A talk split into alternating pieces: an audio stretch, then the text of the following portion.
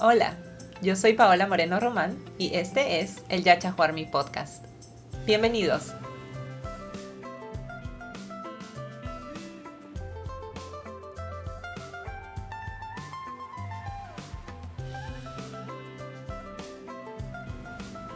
hola, hola.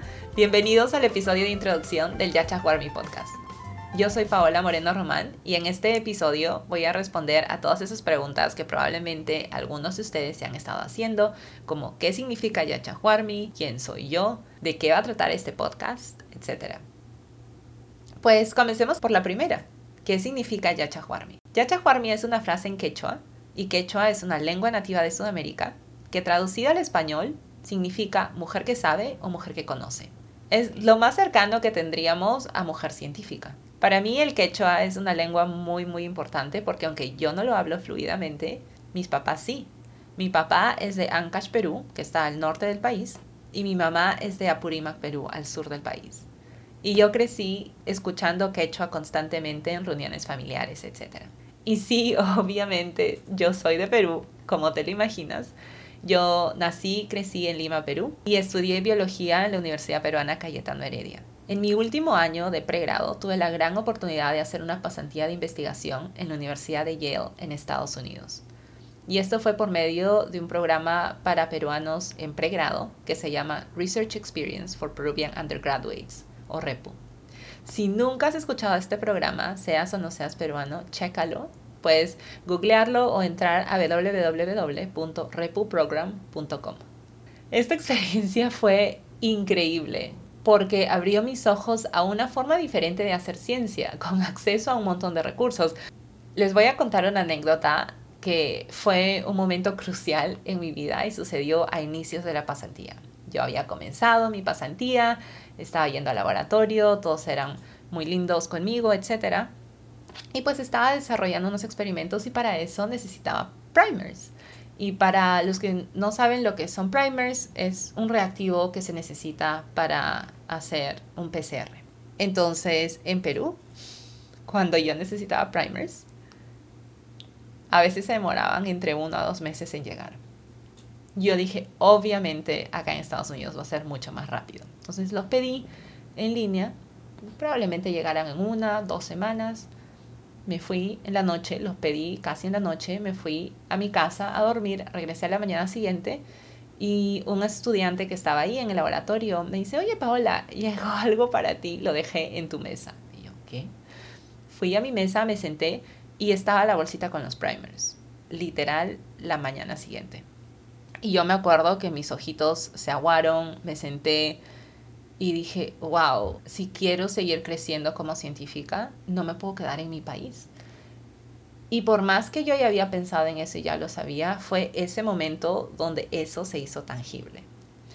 Así que nada, esa es solo una anécdota de lo importante que esta pasantía fue para mí por diferentes formas y ese es un ejemplo de cómo abrió mis ojos a esta diferente forma de hacer ciencia con acceso a estos recursos, ¿no? Y eso es algo que espero que continúe creciendo en Latinoamérica, el acceso a diferentes recursos que faciliten el, el desarrollo de investigación, porque recursos humanos sí los tenemos, científicos y científicas muy brillantes. Y pues después de esa experiencia decidí postular a diversos programas de doctorado en Estados Unidos y en el 2013 comencé mi doctorado en biología celular y molecular en la Universidad de Stanford en California. Mi etapa de doctorado la definiría como mucho crecimiento. Hubieron muchos momentos que fueron difíciles emocionalmente, eh, hasta físicamente también, pero aprendí muchísimo, crecí muchísimo en diversas áreas de mi vida y además formé amistades muy, muy, muy bonitas. Y ya les contaré en algún otro episodio un poquito más de esa experiencia. Y me gradué en el 2019 y actualmente trabajo en una compañía que se llama Foldscope Instruments como la directora de alianzas estratégicas. En esta compañía nuestra misión es hacer que la ciencia sea accesible y obviamente el estado socioeconómico no debería ser una barrera para cultivar la curiosidad, pero como tú y yo sabemos, sí es una barrera. Actualmente solo tenemos un producto en el mercado que es un microscopio de papel de bajo costo que funciona como cualquier otro microscopio educativo, lo cual es genial y esperamos lanzar nuevos productos a fines de este año, inicios del próximo. Es un trabajo que me gusta muchísimo porque puedo conectar con diversas personas alrededor del mundo. Y esto me conlleva al tercer punto, que es ¿qué es el Yachahuarmi Podcast? ¿De qué, va, ¿De qué vamos a hablar?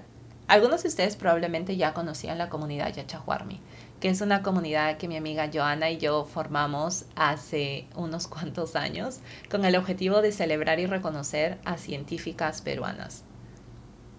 La comunidad tuvo una gran acogida y creció muy rápidamente. Tuvimos una campaña que era hashtag Soy Peruana y Científica y fue increíble, increíble conocer la historia de diversas peruanas en ciencia y saber sobre todos esos pasos que ellos habían tomado hasta llegar a donde están.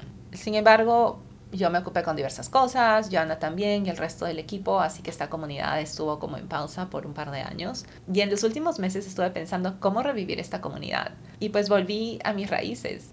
Algo que es muy común en culturas nativas en Latinoamérica y creo que en otras partes del mundo también, es la transmisión de conocimiento de forma oral. Los abuelos, a los hijos, a los nietos. Y eso es algo que a mí me parece muy bonito. Y a partir de eso nació la idea del mi Podcast. Este podcast va a ser un espacio donde mujeres, no solo de Perú, sino de Latinoamérica, en ciencia, puedan compartir sus conocimientos y que también podamos celebrarlas en la primera temporada se va a enfocar en el doctorado y no solo hablar de las experiencias en el doctorado, sino hablar de temas específicos que son muy importantes y que a veces no se conversan mucho. Como por ejemplo, muchos de nosotros que nos hemos ido de nuestro país para crecer profesionalmente, tenemos la idea de volver, de cómo podemos contribuir físicamente con el desarrollo de ciencia en nuestro país. Pero ¿qué tan factible es esto? ¿Quiénes lo han hecho? ¿Cómo lo hicieron? Otro tema del que vamos a hablar es, en el doctorado generalmente las personas tienen entre veintitantos años, treinta y tantos años, y es una etapa donde muchas personas comienzan a discernir y pensar si quieren comenzar su propia familia, quieren tener hijos, etc. ¿Qué tanto apoyo hay como un estudiante de doctorado o después para que esto sea posible? Cómo lidiar con diversas tragedias cuando uno está en el doctorado, porque el doctorado toma un montón de energía mental, física y emocional. Esos son algunos de los temas que vamos a tocar en esta primera temporada. Y si tienes sugerencias de otros temas, por favor escríbeme por redes sociales, Yachahuarmi, Y-A-C-H-A-Q-W-A-R-M-I. O puedes escribirnos a nuestro correo electrónico yachahuarmi.gmail.com. Muchísimas gracias y hasta el otro miércoles. Adiós.